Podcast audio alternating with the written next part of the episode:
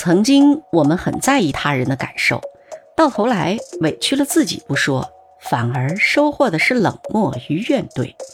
曾经我们试图与讨好来换取别人的重视，以为付出就能得到回报，直到某个时刻才猛然惊觉，原来自己是将真心错付了。后来我们逐渐明白了，人生最要紧的是取悦自己。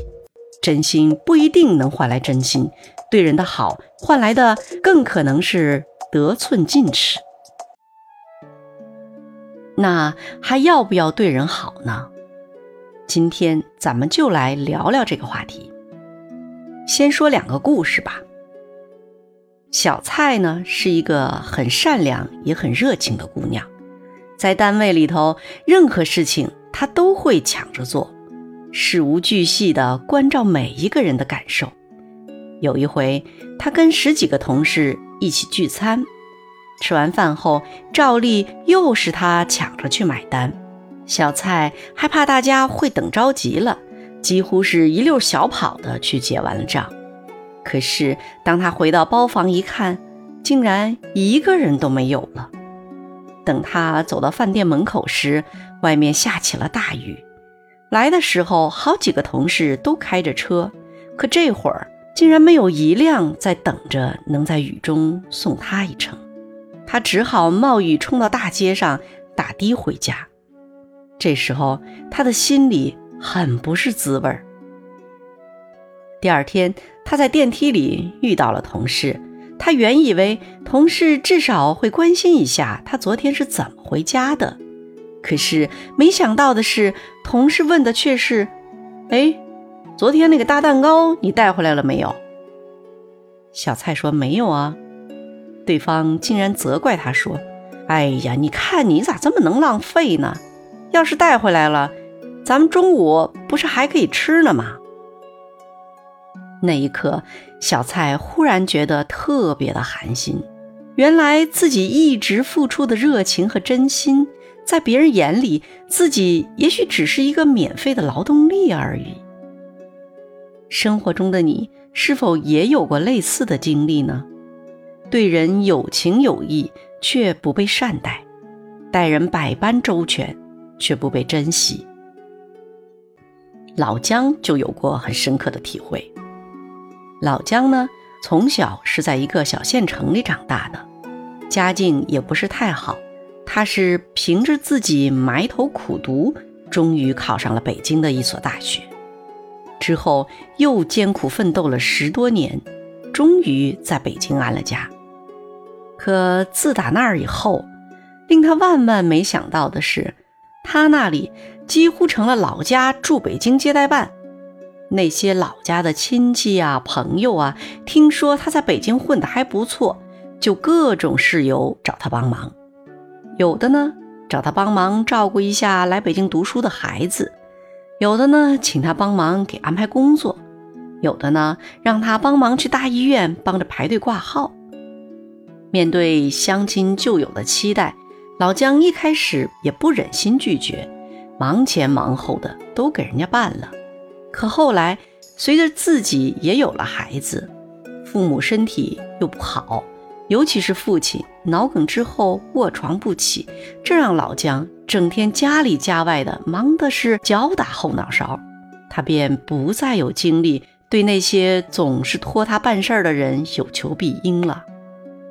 没想到那些曾经受过他恩惠的人，竟然在背后数落他摆架子。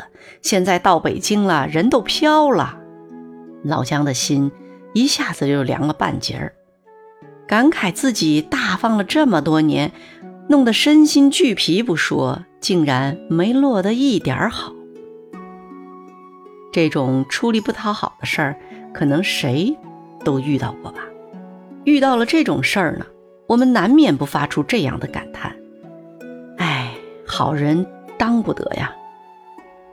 你真心的付出，换来的往往是更加理直气壮的索取。你一味的妥协，别人就把你当软柿子来捏。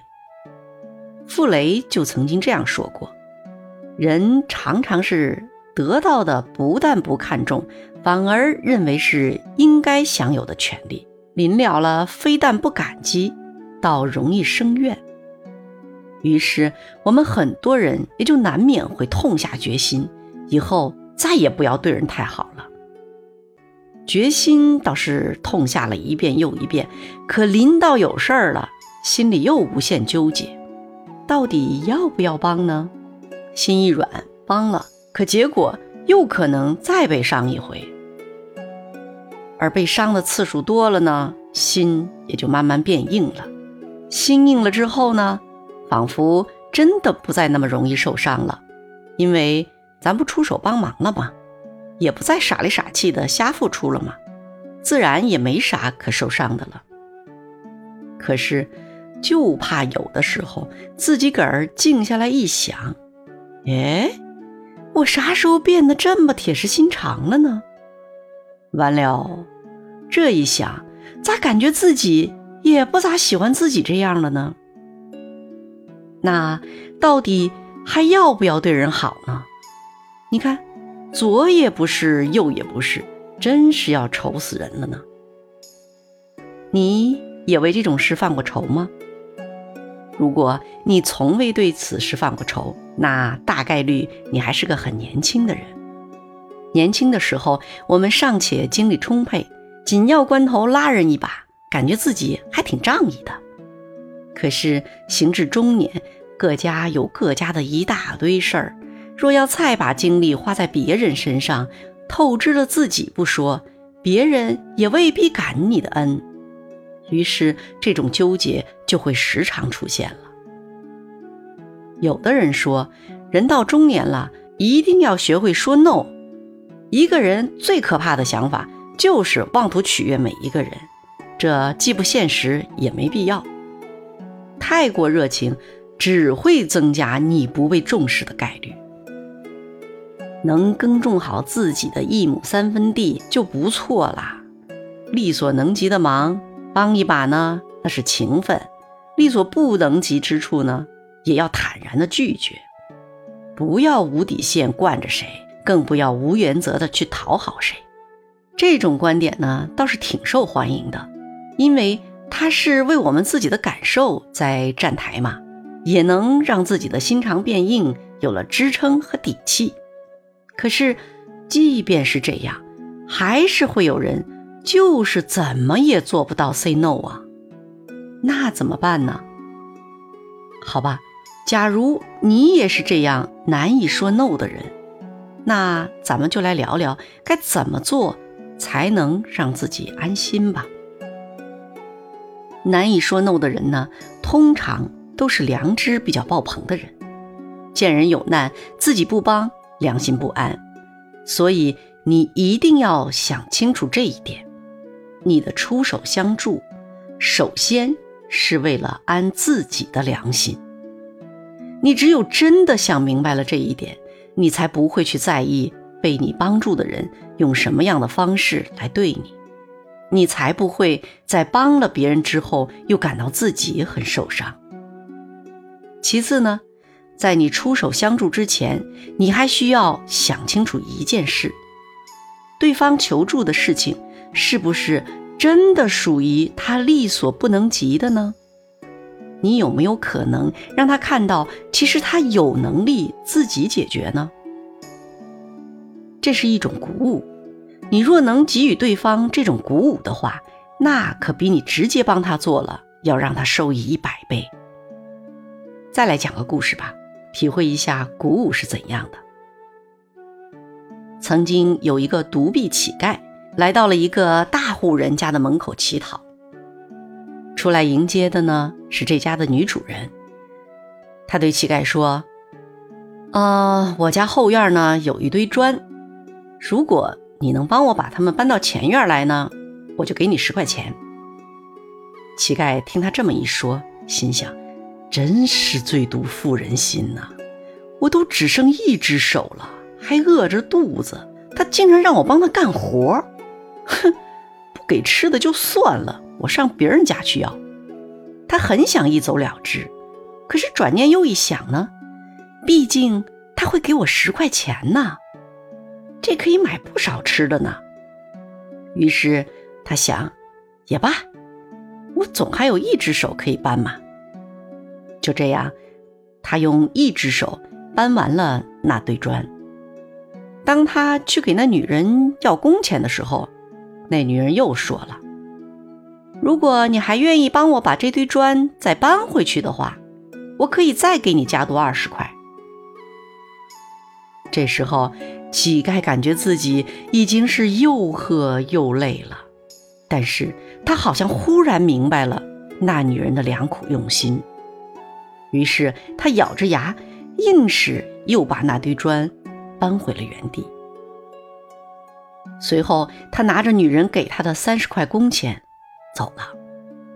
二十年后呢，一个独臂老人再次出现在这家人的门前。一看就是个富豪的样子。他见到女主人后，连连鞠躬，说自己是特意来感谢恩人的，因为正是这个他原以为狠毒的女人，让他明白了，虽然自己只剩了一只手臂，但依然可以自食其力。他就是这样被鼓舞着，从一个乞丐成长为了一个富豪。故事讲完了，相信你也明白了帮人的真正含义。如果你明白帮人其实就是在安自己的良心，那你就不会心生怨气了。如果你懂得鼓舞他人，那你就真正帮到了向你求助的人。好了，今天就聊到这儿吧。那到底还要不要对人好呢？这个答案是不是你想要的？当然也由你决定。非常感谢你的收听，谢谢，咱们下期再见喽。